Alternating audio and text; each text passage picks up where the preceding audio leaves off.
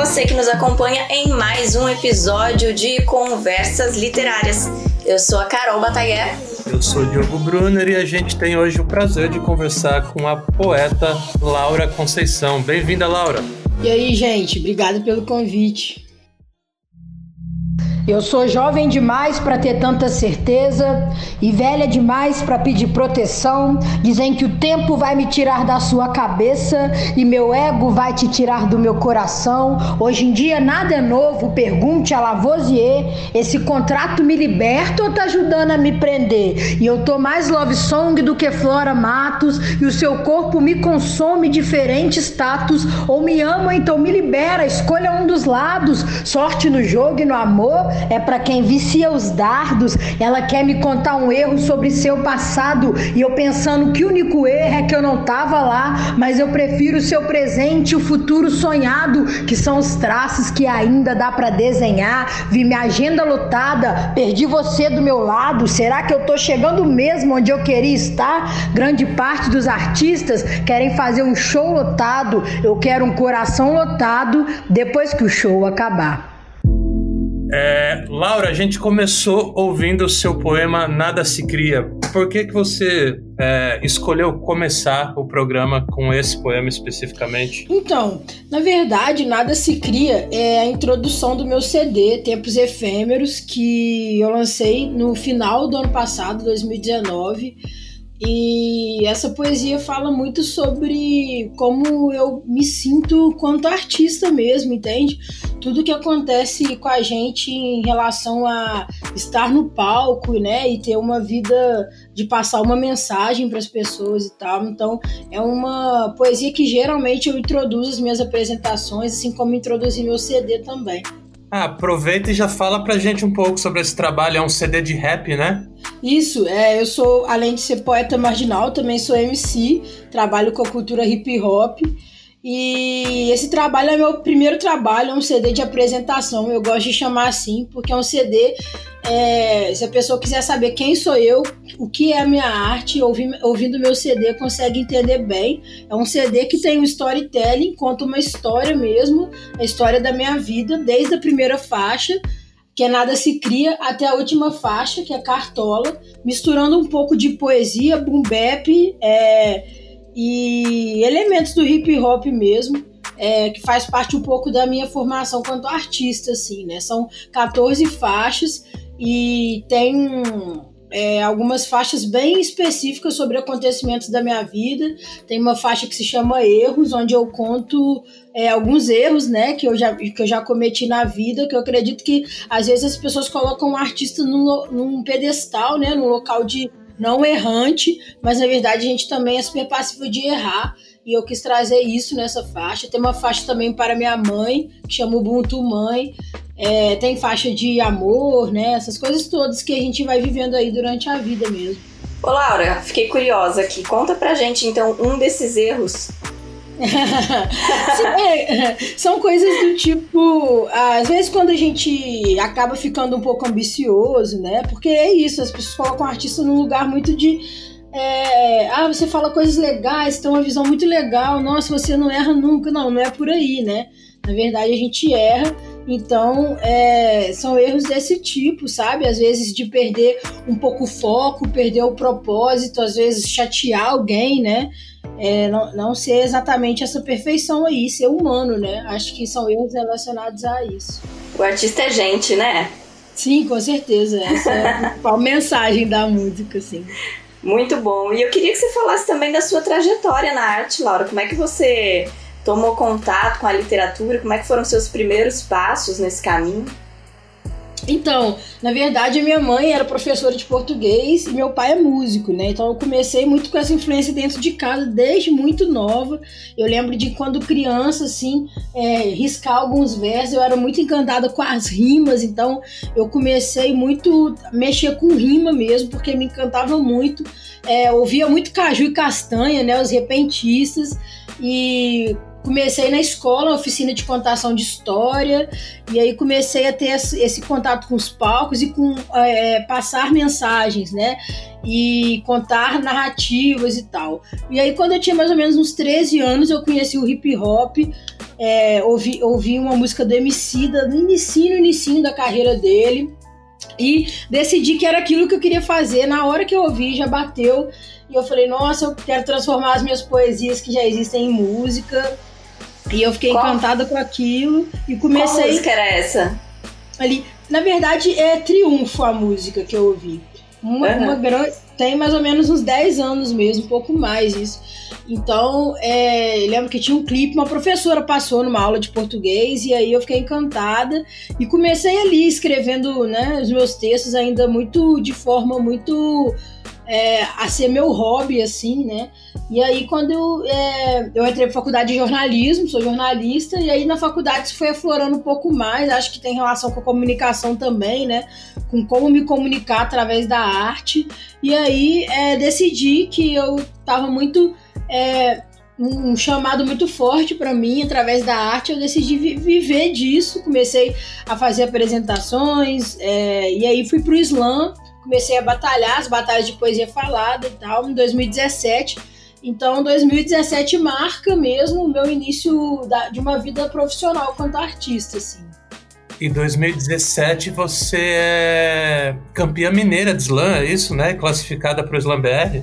Sim, na verdade, em 2017 eu fiquei em segundo lugar mineiro, o que me classificou para o Campeonato Nacional de Poesia, que acontece em São Paulo. E aí, lá em São Paulo, nesse campeonato nacional, me classifiquei em terceiro lugar. E como é um campeonato que tem bastante visibilidade, né? É, foi uma grande oportunidade de abrir várias portas para mim. Eu acho que é, eu sou do interior de Minas, né? Então aqui não tem tantas oportunidades quanto tem nas capitais e tal. Então é, esse campeonato foi um campeonato importante para mais pessoas conhecerem meu trabalho e para eu entender mesmo o processo de me profissionalizar quanto artista. Assim. Ô, Laura, de que cidade você é? Sou de Juiz de Fora. Ah, tá. E Laura, como que você vê hoje, então, falando do slam, né? É, não só do Islã, mas dos saraus também, que é uma é algo que está muito em voga também, ou estava pelo menos antes da pandemia, né? Como você vê a importância dos uhum. saraus e desses movimentos de Islã nesse processo assim de construção de um jovem é, vir a gostar ou não de literatura? Sim, sim, eu acredito que isso é fundamental, igual o Criolo mesmo já dizia, né? Leva num sarau e salve essa alma aí. Eu acho que esses encontros de poesia, assim como a poesia em si, né? É, é, tem um papel de resgate muito grande, no sentido de que às vezes o jovem vai ocupar a cabeça dele ali com aquilo, vai ver que ele é possível de produção daquele conteúdo ou de consumo daquele conteúdo e isso vai fazer com que ele descarte caminhos é, que levem ele para coisas destrutivas, né? Vamos dizer assim. Então eu acho que o principal papel é na construção, né? Do jovem, assim, em termos de, de da importância da poesia, é, desses movimentos, né? Urbanos, é, do hip hop, do slam e dos saraus é, é, realmente resgatar o jovem mesmo e fazer a ponte com a realidade dele, com o que ele aprende em sala de aula, sabe? Porque às vezes o jovem o adolescente ou a própria criança não linka o conteúdo de sala de aula, da literatura, com o que ele escuta em casa, com a música dos Racionais que ele escuta, com o rap que ele escuta, com o funk que ele escuta, e não consegue ter a percepção de que aquilo também é uma poesia, sabe? Aquilo também é uma construção artística e que ele pode sim se interessar pelo conteúdo da sala de aula e pode sim também se interessar mais pelo seu cotidiano. Eu acho que é, os saraus têm feito muito essa ponta, essa ponte, assim, sabe? Uhum. Entre a escola e a realidade. E, e, como é que é? A, em Juiz de Fora tem uma cena aí de sarau ou de grupo de slam e tal? Sim, aqui é bem fomentada essa cena. Eu acho que é, quando eu fui para o Nacional tinha apenas um slam aqui, o qual eu fui representando. E hoje em dia a gente já tem quatro slams fixos, assim, que acontecem mesmo aqui. E além disso, é, tem uma cena tem uma cena de MCs muito forte, sabe? Então, assim, é, a cena do hip hop é bem forte, das batalhas de MC e tudo mais. É uma cidade bem bem forte quanto a isso. Minas, Minas no geral é bem forte quanto a isso, né? BH também, tipo, a, a cena da, das rinhas de MCs é gigante, né? Sim, com certeza. Isso tem uma influência muito de BH. A gente tem grandes nomes em BH, né? Tipo Jonga, a própria Clara Lima. E também tem grandes nomes no Islã também, né? O João Paiva, que representou é, o Brasil já na França, no Mundial, ele é de BH. E a Pieta também. Então a gente tem, acho que não, se eu não me engano, dois poetas de BH representando no Mundial. É uma cena muito forte. Tem o Islã Clube da Luta também é, o, no teatro, que acontece no Teatro Espanca. Então, assim, é muito, muito massa, muito importante. É, de verdade, assim, a cena de BH, assim como em Juiz de Fora, to, é, Juiz de Fora também, no Minas Gerais inteiro, assim, é uma cena muito é, você falou sobre essa importância dos movimentos de poesia, de slams na rua serem bons para os jovens, né? É, mas também é um movimento que fortalece as mulheres a ocuparem esse espaço, né? Dá esse impulsionamento para as mulheres também ocuparem esse espaço. Você tem essa visão quanto a isso? Sim, com certeza. Eu acho que não só mulheres, mas minorias sociais em geral, né?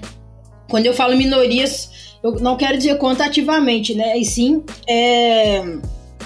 pessoas que não têm tanta voz na sociedade, grupos que são oprimidos e excluídos, né? Então, é, nos slams, os movimentos é, de poesia falada, eu vejo uma oportunidade de dar voz a pessoas que não têm voz no centro, assim, né?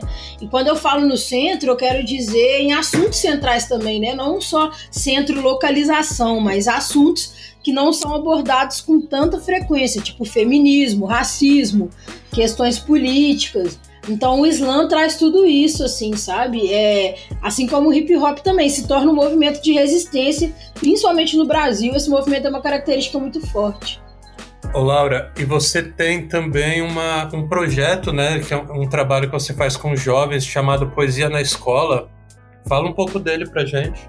Então, o Poesia na Escola surgiu também em 2017, muito com esse intuito mesmo. A gente, eu me deparava com muitos jovens que é, questionavam, né, tipo, ah, não gostar muito de poesia, não ter muito contato com poesia. Eu fiquei muito intrigada com isso. A gente começou a receber alguns convites de ir nas escolas é, para mostrar mesmo esse lado é, é, mais cotidiano, né, da poesia, para promover justamente essa identificação do aluno com a realidade dele, o que ele aprende em sala de aula a gente começou a ser convidado pelos professores de literatura, depois pelos de história, depois o projeto começou a virar um projeto interdisciplinar mesmo. E a gente começou a rodar as escolas. É, e desde 2017 a gente já foi mais, já fez mais de 70 visitas. É um projeto muito respeitado aqui na zona da mata e tal. Apesar da gente também já ter ido em escolas no Rio de Janeiro, em São Paulo é, é um projeto que atua é, majoritariamente em Minas Gerais, mas nisso a gente já resgatou muitos alunos, sabe? Da, é, da boca mesmo, meninos é, né, tipo, que estavam perdidos, vamos dizer assim, e a gente já trouxe para trabalhar com a gente. E a gente tem poetas hoje em dia que trabalham no projeto, que foram poetas que em 2017, em 2018 estavam na escola quando a gente foi, sabe? Então eu acho que isso é isso acaba formando o principal fundamento do hip hop, né? Que é você passar o seu conhecimento adiante. Então eu sou muito, muito feliz com esse projeto. É uma das coisas que eu mais gosto de fazer, quanto arte educadora também. E eu fico feliz a gente estar tá conseguindo levar ele para mais lugares. Eu acho que é importante você chegar numa escola é, de um jeito e sair de lá com mais pessoas acreditando na poesia e acreditando nos sonhos, né? Acho que muitas crianças hoje em dia são privadas até de sonhar, entende? Às vezes não tem uma perspectiva de vida mesmo. A gente pergunta, pô, que profissão vocês querem seguir? Eles, pô, será que eu posso mesmo seguir uma profissão, né? E lógico que pode. Então é plantar mesmo essas semente do sonhar mesmo nas crianças e tal, porque o sonho é uma coisa tão individual que todos temos direito, né? E mesmo assim é tão difícil, né? E como é que estão esses projetos nesse momento de pandemia e isolamento social? Vocês têm conseguido fazer alguma coisa? Então, o nosso projeto de poesia na escola é um projeto itinerante. Então, não é um projeto. É, na verdade, a gente tem uma oficina que sai desse projeto que é fixa num bairro aqui de Juiz de Fora. Mas, como os meninos não têm acesso à internet, né, por ser um lugar de bastante vulnerabilidade, assim, é, a gente está parado nesse momento quanto a isso, né? E as escolas, como também não está rolando, mas a gente conseguiu é, um incentivo aqui de um projeto da prefeitura e tal, e, e, aí quando voltar a gente vai conseguir atingir mais escolas, chegar em mais escolas. Por enquanto, a gente faz algumas oficinas online, é, a convites assim, porém é realmente muito triste a realidade de da galera não ter acesso né, às redes e tal, para conseguir acompanhar, para a gente poder estar tá tendo uma continuidade mesmo que online, certo? Então isso assim, isso é bem difícil assim, é bem triste, mas eu acredito que quando a situação, né, vier a melhorar um pouquinho, acho que vai dar para a gente estar tá retomando. Ah, legal. E é, pô, é, acho que não tem coisa melhor do que isso que você falou, né, de ver um aluno que estava lá há uns anos atrás, hoje ele já está né, fazendo poesia, ver, ver o resultado daquilo mesmo, né? Eu acho que esse retorno é o, é o principal, né? E Laura, é, você tem alguma rotina de escrita? Como que é seu processo de criação? Então, eu tento respeitar ao máximo o meu processo natural, intuitivo de criação, sabe? Porque eu acredito que as melhores obras vêm disso, assim, né? De respeitar mesmo é, o processo, eu não tenho uma regra, né? Às vezes eu estou em qualquer lugar e aí vem uma inspiração, eu já anoto e dali vem uma poesia. Mas hoje em dia, eu acredito que criar também é muito um exercício, né? Então, hoje em dia, eu consigo me programar para criar é, quando eu preciso criar, sabe? Mas o que eu gosto mesmo é de deixar esse processo fluir naturalmente. Às vezes eu estou em casa, às vezes eu estou na rua, às vezes eu estou no ônibus. O importante é ter um lugar para anotar mesmo as minhas. É, as minhas letras vêm muito depois de um processo de indignação, né? De algum, com alguma situação e tal, mas como um protesto mesmo. E eu tento respeitar ao máximo esse processo, mas hoje em dia eu já consigo também me programar para criar. Você anota no papel ou você anota no celular? Então, quando eu, eu prefiro escrever no papel. Quando eu tenho essa possibilidade, né, eu com certeza opto por isso. Mas às vezes eu estou num, num lugar, né, onde eu não tenho uma folha e, e, tal, eu anoto nas notas do celular mesmo e depois eu termino de escrever no papel. Eu gosto muito disso, acho que é, por, por, acho que o processo de escrita no papel é mais demorado do que no, no celular. Eu digito muito mais rápido do que eu escrevo na mão, mas esse processo de, de da demora mesmo para escrever é um processo que eu gosto muito, porque às vezes, enquanto você está escrevendo uma linha, você já tem tempo para aprimorar ela, sabe? Então eu gosto muito desse processo da escrita. Parece que o papel dá um contato mais íntimo com as palavras, né? Sim, com certeza. Eu gosto muito, sim, é, muito desse processo é líquido, Balma, e os falsos bate palma. Quem não tem grama verde não colhe frutas no pomar, colhe os frutos do trauma. De assistir show de truma e depois ficar pensando que todos vão te filmar. Eu vi com a própria mão. Os flashes da Nikon, expõe famosos num blog criado no sitcom. E o tênis maneiro não tá no pé do porteiro, no pé de quem não anda a pé e tem um AP maneiro, mas se eu falar você congela? Da diferença singela entre o perfil de quem rouba e o perfil perfil de quem dorme em cela, furou o pneu da magrela, do entregador do Beritz, o Estado enterra e não emprega e pensa que estamos kits, mas é a festa da firma, o empregador sem limite, pro empregado descase gotículas de Covid, retire aqui seu convite, mas olha a lei do silêncio, sufocamento no enquadro, já passou das 10 e amanhã é 64, castelos caem, se a base for uma mentira, pessoas morrem, enquanto eles atira inaceitável, o país na mão de um tira insuportável, insuportável. Se der pra sair, me tira, vestibular tá chegando. Quem tem 3G faz pirraça. Quem não tem faz lição usando Wi-Fi da praça. E você vem falar que é igual, isso é um câncer letal, onde educação é falha até quando presencial, o professor sem salário.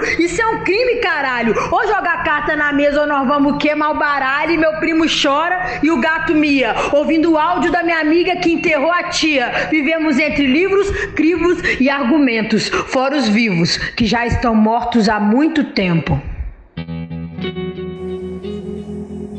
Laura, que dicas ou que conselhos você daria para jovens que querem entrar no mundo da literatura, que estão nesse momento com esse desejo de se tornarem escritoras, escritores?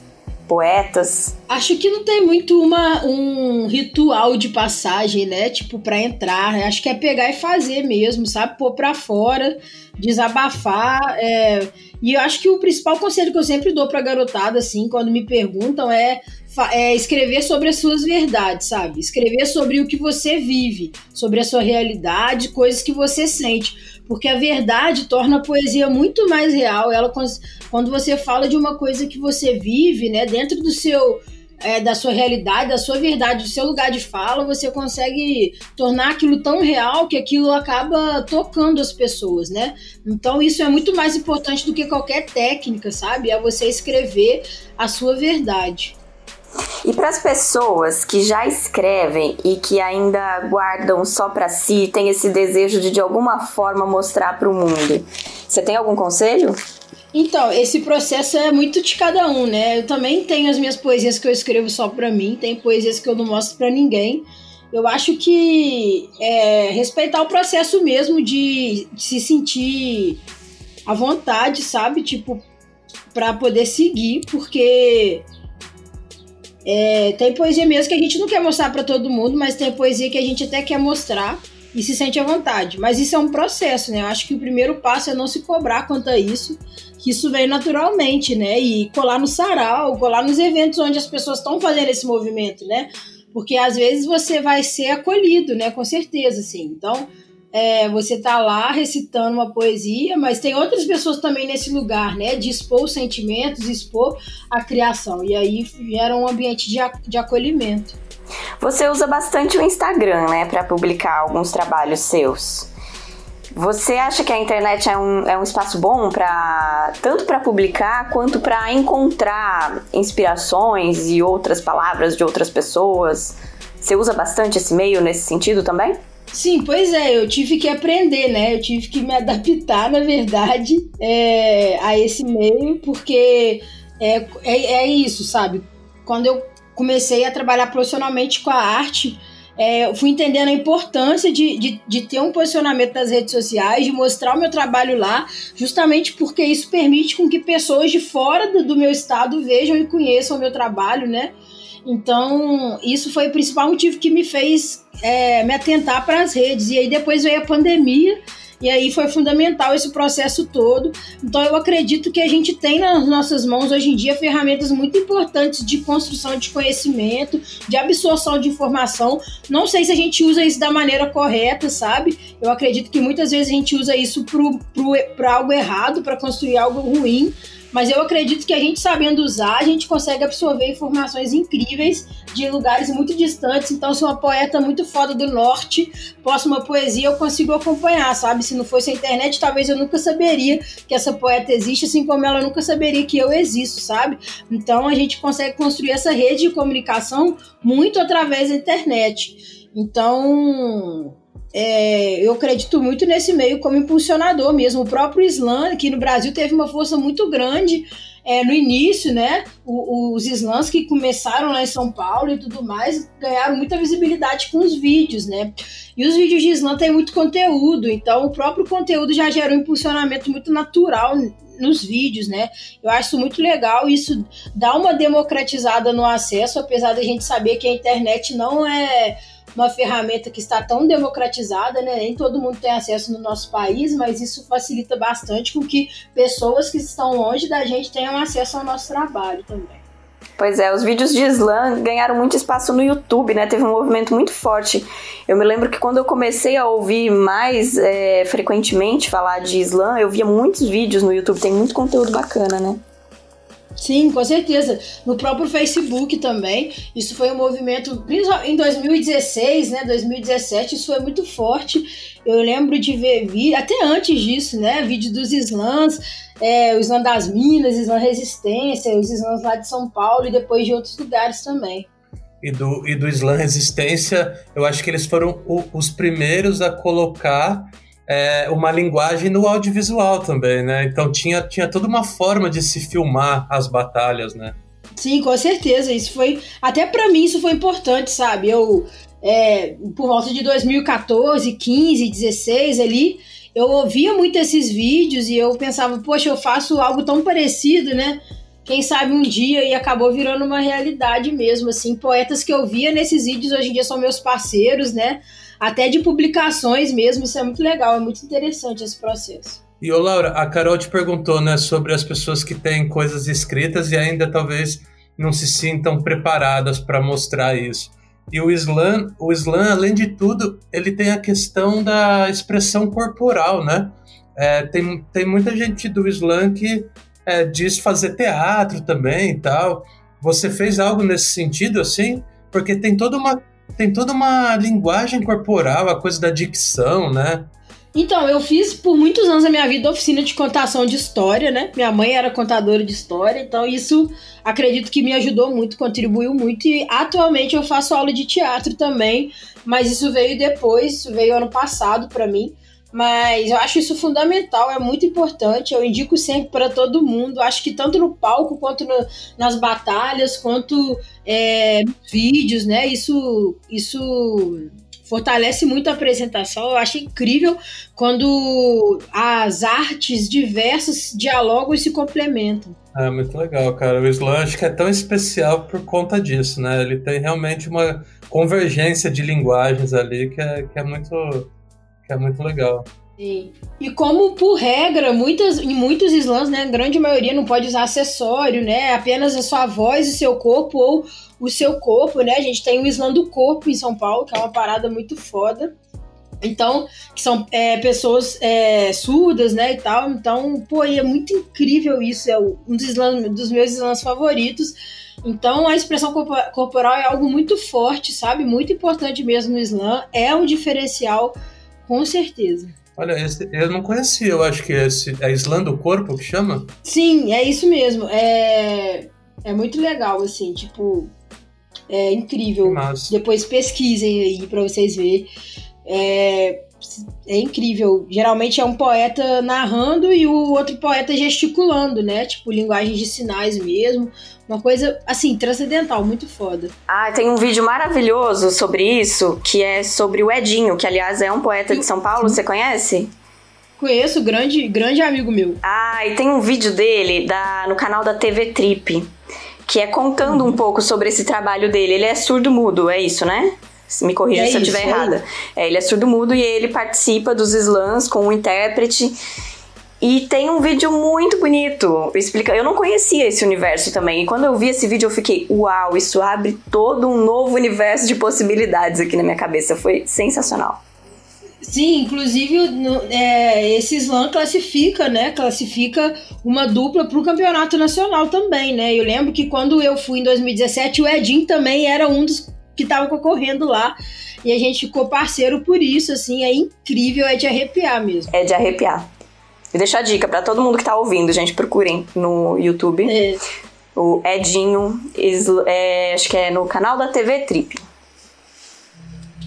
Eles prometem cruzam os dedos pra não cumprir o acordado. A vida tá um pesadelo, eu queria ter acordado. Homens fardados usam farda pra aumentar seu fardo. Quem vai a Roma se expressa, quem não vai morre calado. Vou virar a noite escrevendo, pois é o meu trabalho. Aceite, me alimento de poesia e vou temperar com azeite. Tipo Dom L, desce os versos pra saciar minha sede. Alguns versos nem são expressos, eu considero café com leite leite. Se eu me despeço de uma mana, então eu digo vai, mas volta. Algumas não vou voltar, então penso ai que derrota e eles vão te roubar, pois quer a joia da coroa e eu só queria a vida da minha coroa de volta. Quem sabe faz ao vivo, se não sabe erra na hora. Lugar de rap é na rua, mas também é na escola. Versos multiplicam como coelhos e eu vou tirar da cachola. Meu samba, partido alto, pra eles não tiro cartola. Tipo com sapiência, olha esse verso alto. Trocar a sala de aula pelo bate-papo UOL. Camada de ozônio, racho crânio, aquecimento global. Não dá pra falar de samba com quem pensa que Cartola é um site de futebol. Reveja suas referências, três spoilers pra você. Veja, não é referência, eu tenho uma carta pra você ler. Macunaíma e Iracema não pega na sua TV. Capitu traiu Bentinho? Nunca vai dar pra saber. Então, se me perguntar, rap é poema também. Sistema de ensino mal educa, faz reféns. Então, use esse sistema pro talento que você tem. A minha inteligência mal soube fazer o Enem. A minha rima é pragmática. E o sistema te inclina exatamente para exatas. Criança de 3 anos já decora tabuada, mas você não é burro se não entende matemática. Hoje eu vi extrair a raiz da sua cabeça quadrada. Skunk não é só a banda, olha o que entra na sua boca. Machismo uma hora cansa, olha o que sai da sua boca. Quem fecha a boca não se escuta. Cuidado com o seu tímpano. BK não é só fast food, o que você anda ouvindo. Porque eu tenho mais medo da polícia. O boy estupra no sábado, pois domingo tem missa. Minha vida é tipo Havaiana, eu recuso imitação. Tipo sete chave, eu recuso especulação. E o meu nome de registro é o meu nome de MC. As histórias que eu rimo são as histórias que eu vivi. O que anda na passarela não é o que eu vou consumir. O que me faz gostar dela não é seu jeito de vestir. O MC da gringa não é melhor do que o daqui. Vocês curtem o speed flow, eu curto o flow da Dinadi. Isso é século 21. Vários fiscal de e tá faltando amor. O seu machismo vai me matar. E se eu falo, tá aqui quem falou, mas sumiu quem gozou e não fez ela gozar. Então hoje eu vim pra esparrar. Quem vem gastar meu legado é a gente que corre demais ou eles que são estagnados? O verso da Laura é indigesto, calma, vamos absorver. O verso da Laura é agressivo, mas quem bate mulher é você. E esse misterioso caso me deixa de luto ao matar o curioso caso da minha esperança. Eles não amadurecem, são Benjamin Button e vão morrer crianças. O presidente é fascista. O respeito faltou? Respeite quem pôde chegar onde a gente chegou. E o, o verso da Laura é indigesto para quem? Cara, é, eu acho que para muita gente, assim, né? Isso é uma coisa, eu, tenho, eu falo muito sobre isso. Você ser um artista independente, é, um artista que toca em questões sociais, que se posiciona politicamente, é uma questão que abre muitas portas, mas também fecha muitas portas, sabe? É, muita gente não no alto de seus privilégios, né, não consegue entender a importância de você tocar nesses assuntos, né? Eu acho que quanto mais você fala numa coisa, mais você quebra o tabu que envolve aquela coisa, sabe? Por isso falar tanto sobre feminismo, por isso falar tanto sobre orientação sexual, sobre política, sabe? Sobre direitos humanos. Eu acho isso muito importante, mas tem gente que não entende mesmo, assim. É, é um, um processo muito que facilita muito a repressão, assim. E você mexe ali na ferida da hipocrisia, né? Fala do, do estupro no sábado e a missa no domingo. Aham. Uhum. Sim, isso não tem nem, nem nada a ver com. É igual eu falo, né? Não tem nada a ver com, com nenhuma questão religiosa, né? Mas a questão da hipocrisia mesmo, igual você falou. É sobre isso, sabe? Sobre a gente às vezes fazer coisas erradas e falar do outro, mas a gente mesmo faz coisa errada, sabe? É, a, a sociedade é muito assim. Muito, muito nesse sentido também, assim. É, a galera fala muito dos outros, mas acaba fazendo também. É uma sociedade da aparência, né? Acho que a gente vive numa sociedade da aparência, assim. Demais, né? E tem uma coisa que toda vez que eu vejo poetas é, em slams, eu fico pensando como é que as pessoas fazem para decorar, para guardar tudo aquilo na cabeça e falar assim, e falar interpretando. Tem um segredo? Então, essa é a parte que eu menos gosto de todo o processo porque eu fico muito angustiada na hora de decorar, porque eu gostaria mesmo de estar tá usando esse tempo para criar mais ou fazer outras coisas. Mas é parte do processo, né? Estudar a própria obra, sim. Então é preciso, eu tenho as minhas metodologias, eu geralmente gravo poesia e fico ouvindo áudio, mas, por exemplo, se eu precisar decorar para amanhã, aí eu fico lendo e decorando mesmo, repetindo e decorando. Uso muito a minha memória visual, então eu pego a folha e olho bem pro texto e tal. Mas eu sempre brinco que eu preciso de pelo menos uma noite para decorar, porque aí eu, eu brinco que as ideias se acomodam na minha cabeça enquanto eu tô dormindo. Então eu preciso pelo menos dormir para conseguir decorar um texto novo e tal. Mas é um processo que é muito necessário, porque quando o texto está decorado, eu acredito que eu, pelo menos, interpreto muito melhor do que se eu ler, sabe? Então eu acho que faz parte mesmo esse processo de decorar, apesar de ser mais complicado, mas eu gosto muito de estudar minha própria obra. As pessoas pergunta, per, perguntavam muito, né? Ainda perguntam é, qual é a estratégia, né, para num slam, né, numa competição tipo principalmente nacional e tal. E quando eu fui para o nacional, acho que a galera tava muito preocupada em ver a poesia do outro, né? E estudar o outro para poder é, talvez conseguir se sobressair, mas eu, eu nunca fiz isso assim. Nunca estudei os poetas que competiram comigo, eu sempre estudei mais a minha poesia, porque eu acho que é sobre você conhecer a sua obra ao ponto de você saber exatamente o que falar na hora certa, sabe? Então eu acho que o artista ter o conhecimento próprio da sua própria obra é muito importante, assim. E existe o risco de esquecer no meio da poesia? Com certeza acontece, às vezes acontece assim. Eu é, gosto de levar as poesias para fora quando eu já tô no nível bem grande de segurança com elas, sabe? Para evitar isso. Mas isso acontece, é inevitável. Então, eu geralmente tenho um verso, um verso extra, que é um verso que eu uso sempre que eu esqueço alguma coisa, eu já lanço ele para completar o que eu esqueci. É. Essa é uma técnica legal. É, para não, pra não deixar um vácuo assim na apresentação, né? E essa coisa de decorar é, faz muito sentido, né? Quando eu comecei a, a frequentar slam, assim, quem, quem tava lendo normalmente tinha notas mais baixas mesmo, porque eu acho que é uma questão até de quando você não tá lendo, você tá mais livre, né, para interpretar aquilo que você Sim. tá falando, até para pôr em prática essa coisa da linguagem corporal, né? Sim, com certeza. Eu acho isso. Em 2017, no Nacional, eu até fui com um caderno, fui lendo parcialmente. É, a minha, perdi minha mãe, né? Minha mãe faleceu exatamente no dia do Campeonato Nacional. E, e aí, tipo, ela tava doente já, né? Vinha de um processo bem complicado, a gente já tava esperando, mas é horrível, né? E aí eu decidi que eu iria assim mesmo, sair do, do, do enterro dela mesmo para São Paulo. Foi uma coisa muito louca, não sei de onde eu tirei força mesmo. Mas em virtude disso tudo, eu tive pouco tempo e pouca cabeça para decorar tudo, né? Porque como eu cheguei até a final, foram nove poesias. E aí, é, eu, em, em, alguns momentos eu estava com o caderno ali, mas ainda assim lendo parcialmente, porque eu acredito mesmo que a leitura faz essa barreira mesmo assim com o público, sabe? Por mais que você tente fazer ela de forma dinâmica, eu muitas vezes eu leio assim nas competições. Em apresentação minha não, eu nunca leio em show, nem em apresentação, porque eu acho que também é um respeito com o público você ter o seu texto decorado, sabe? Mas às vezes nos slams você escreveu um texto um dia antes, e aí não dá tempo ainda de decorar, né? Acontece muito, mas realmente eu acho que isso prejudica os poetas sim. Mulher, eu fiquei impressionada com esse seu relato. Que força! Obrigada. É, cara, é foda, mas assim, depois que você perde a mãe também, é uma coisa do tipo, cara, e aí? Não tem muito mais o que perder, sabe? É foda, assim, nesse sentido. Mas minha mãe foi, sempre foi uma pessoa que deu muita força pra minha vida artística, então eu achei que também eu podia fazer isso por ela. E ainda bem que eu fui e fiz, porque isso mudou minha vida.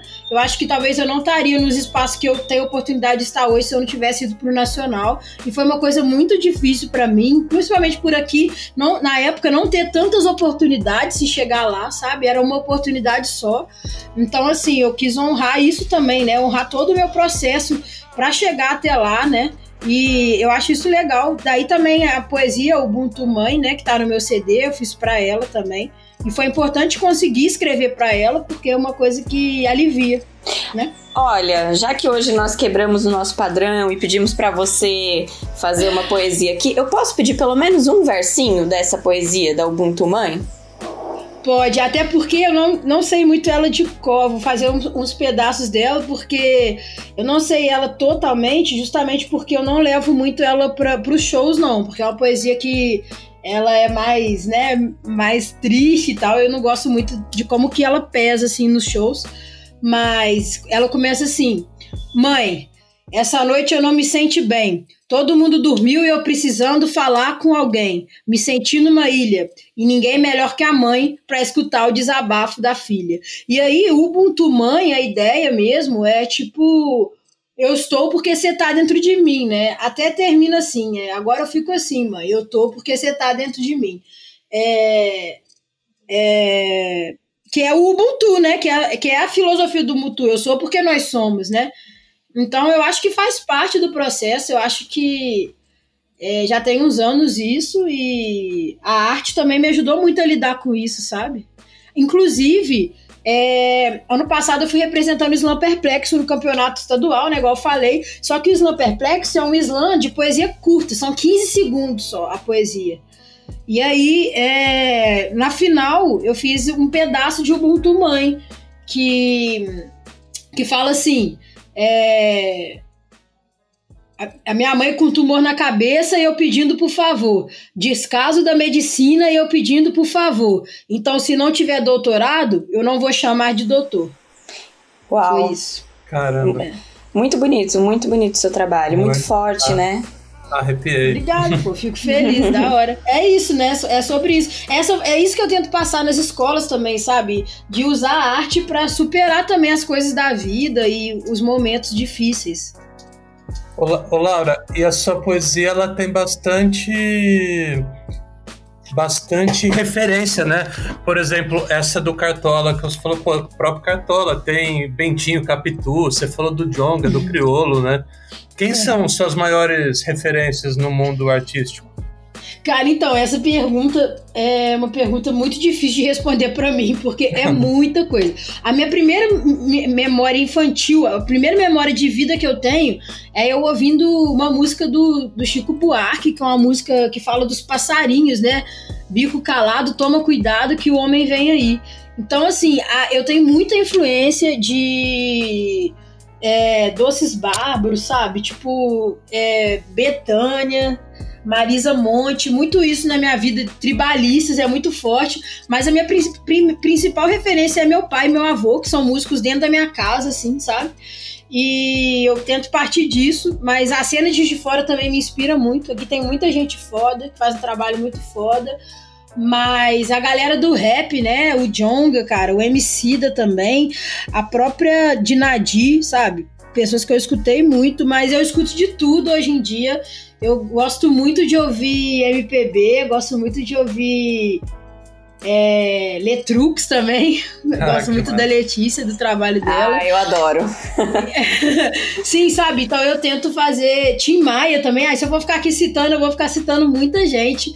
Mas eu gosto muito mesmo de diversos artistas. Acho que cada um no seu ponto, assim, né? Mas até de não ser hip hop, né? Acho que é, geral, assim, gosto muito de vários estilos musicais, rock também, tudo. É, lá no começo da conversa você falou de caju e castanha, né? É, é sim. É. Os repentistas também têm muito a contribuir com a galera do improviso de um modo geral, né? Muito, cara. Tipo, repente é realmente é, um improviso, né? Fazer na hora mesmo. Eu escutava muito, sempre escutei, ainda escuto é, eu lembro quando eu era criança, cara, uns 14, 13, 14 anos, assim, ficar. É, ficava no YouTube vendo caju e castanha. Aquilo me fascinava muito, assim, sabe? Então é uma coisa que eu vivi muito de, de como inspiração, assim. Foi ficar vendo os repentistas, assim. Eu queria ir pro Nordeste só pra ver ao vivo, assim, uma coisa muito legal. O cordel também, né? Literatura de cordel. É, o cordel também é, faz tá total ligado com, com a poesia falada, né? Mais recente, assim. Muito Sim, legal. Sim, com certeza, com certeza. Ô, Laura, você tem um coletivo de poesia também, não tem? Sim, é o coletivo Duas, né? É o coletivo através do qual a gente faz o projeto de poesia na escola. É, foi fundado por mim, por uma parceira minha, a Duda que é poeta também, ela é professora de português e poeta. E aí a gente faz essas oficinas juntos através do coletivo Duas. A gente é, sentiu a necessidade de nomear, né, de se nomear enquanto coletivo, muito porque a gente começou a trabalhar muito junto e aí, para não ficar uma coisa muito solta, a gente falou: vamos fechar e amarrar isso tudo num projeto para a gente conseguir também é, se organizar melhor, né, enquanto coletivo e tal, ver as necessidades, as demandas. E aí foi isso que aconteceu, assim. A gente criou o coletivo Duas e aí a gente é um grande viés assim na minha vida. Eu trabalho muito com o Eduardo, a gente tem muitos, muitos projetos juntos, principalmente relacionados à educação, assim. Muito legal. E você falou que se formou, você é formado em jornalismo, né? Uhum. Onde Sim, que. Não, onde que, onde que o trabalho de jornalista se encontra com a poeta? Então, na verdade, é, eu sou formada em jornalismo e em publicidade também. Eu sempre senti que eu tinha uma vocação para comunicação, mas nunca entendi como fazer isso. Por isso eu fiz dois cursos de comunicação, porque eu era totalmente perdida. Talvez a minha praia fosse jornalismo, talvez fosse publicidade, ou talvez fosse uma terceira coisa, né? E aí eu me formei nessas duas faculdades e, e continuei não achando a minha vibe, né? Assim, até que no final da faculdade eu tive uma conversa muito importante com uma professora minha, ela falou, Laura, e na faculdade eu já trabalhava com música, assim. Eu lembro que eu saía da aula pro show e do show pra aula, porque eu estudava de noite e de manhã. E aí, é, e aí eu, eu, a professora falou: já parou para pensar que o seu trabalho é comunicação? E naquele momento caiu uma ficha enorme para mim, sabe? E aí eu falei: nossa, cara, com certeza, acho que eu me encontrei. Então é sobre isso, né? Eu acho que eu uso muito mesmo os aprendizados nas, nas duas faculdades, assim, eu uso muito para para usar para não, eu aplico muito os ensinamentos das duas faculdades no meu trabalho, na minha carreira, a ponto de eu ficar confortável de realmente não trabalhar na área diretamente para poder ser artista. Eu sei que os meus ensinamentos estão comigo, assim, né? Hoje em dia eu até faço, estou é, fazendo uma pós-graduação aqui na Universidade Federal de Juiz de Fora sobre gênero e sexualidade, é, é na Faculdade de Educação, muito a partir do nosso projeto de poesia, né? A gente às vezes vai nas escolas e as e as crianças, adolescentes procuram muita gente para falar sobre sexualidade, sabe? Sobre aceitação e essas coisas, e eu senti uma necessidade muito grande de estudar mais sobre isso para poder ter mais propriedade e saber melhor como conversar com eles em relação a isso, sabe? Então, aí foi quando eu entrei nessa pós. Então, eu gosto muito de estudar e agora tudo que eu faço é em prol da minha arte, sabe? Então, eu acredito que as minhas faculdades também serviram para isso. E a arte acaba acolhendo, né, os outros saberes. Tem um Sim. pouquinho da educação ali, tem um pouquinho da comunicação. Sim, com certeza. Legal. Mas eu acho que da minha parte é isso. Tem alguma coisa que a gente não te perguntou, Laura, que você gostaria de falar? Não, achei ótimo, achei bem completo, bem legal. Maneiro. Carol, tem mais alguma? Pô, eu vou fazer a sua pergunta clássica de sempre.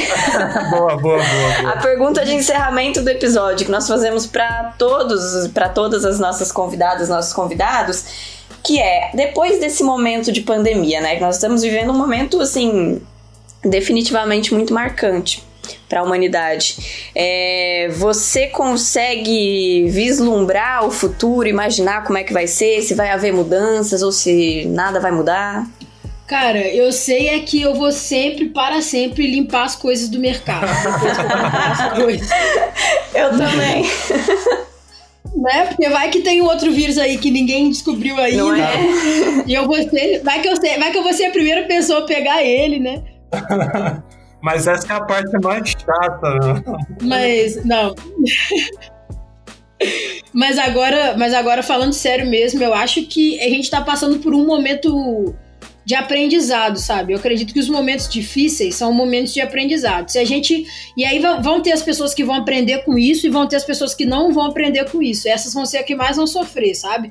Então eu acredito que a humanidade em si precisa entender esse processo e tirar os, os ensinamentos dele, entende? No sentido de é, ser mais ter mais empatia com o outro cuidar, mas você vê, o Brasil está em segundo lugar de mais mortes no mundo coronavírus. O povo brasileiro precisa ter mais empatia, sabe? Não é sobre eu morrer, não é? Eu sou uma pessoa de 24 anos, eu provavelmente não vou morrer disso. Talvez eu até morra, mas talvez não. Mas e o meu pai, a minha avó e a avó do meu amigo que eu fui visitar, entende? E, e entendeu? Então, assim, só fazer uma festa, ir para um bar, não é só sobre quem tá no bar, é sobre também depois quem vai para casa conviver com quem, sabe? Acho que isso falta muito e eu acho que quem não aprender isso por bem, a gente está tendo uma oportunidade, vai acabar aprendendo por mal. Então eu vejo o futuro muito assim. Eu acho que as pessoas, se não, se não derem jeito de se conscientizar em relação à natureza, tudo isso que está acontecendo, essas queimadas, sabe? É, a gente vai acabar se extinguindo mesmo a espécie humana, sabe? Então eu vejo, acho que as pessoas vão valorizar, espero que valorizem mais a arte, porque nesse momento de pandemia o que salvou geral foi a arte, sabe? Foi é, a galera, você vê um filme, você vê uma série, entrar numa live, isso é muito importante. Acho que o, o jornalista e o artista e o professor são três profissões muito desvalorizadas e que foram, foram e são muito fundamental nesse processo.